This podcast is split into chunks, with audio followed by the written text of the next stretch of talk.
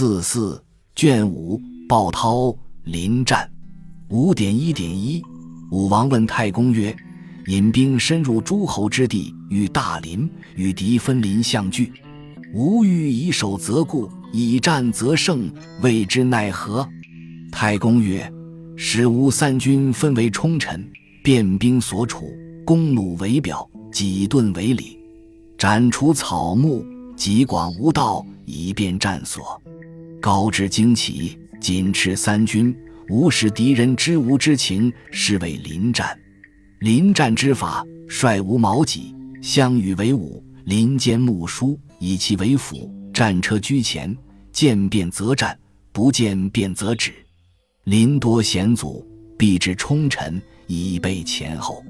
三军急战，敌人虽众，其将可走。更战更息，各按其步。是为临战之计。译文：武王问太公说：“带兵深入诸侯国境，遇到大森林，与敌军分别占据森林相对抗，我军要守卫就能巩固，交战就能取胜，应该怎么办？”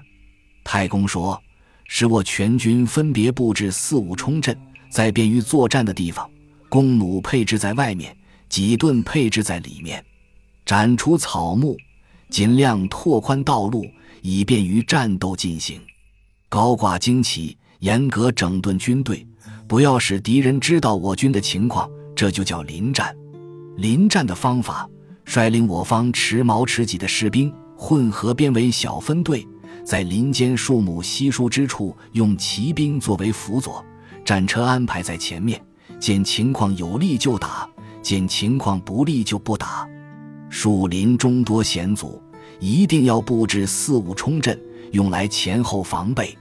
三军迅猛作战，敌人即使众多，他们的主将也可能败逃。轮流作战，轮流休息，各按分队行动，这就是临战的规则。偏义，本篇讲述林中作战的方法。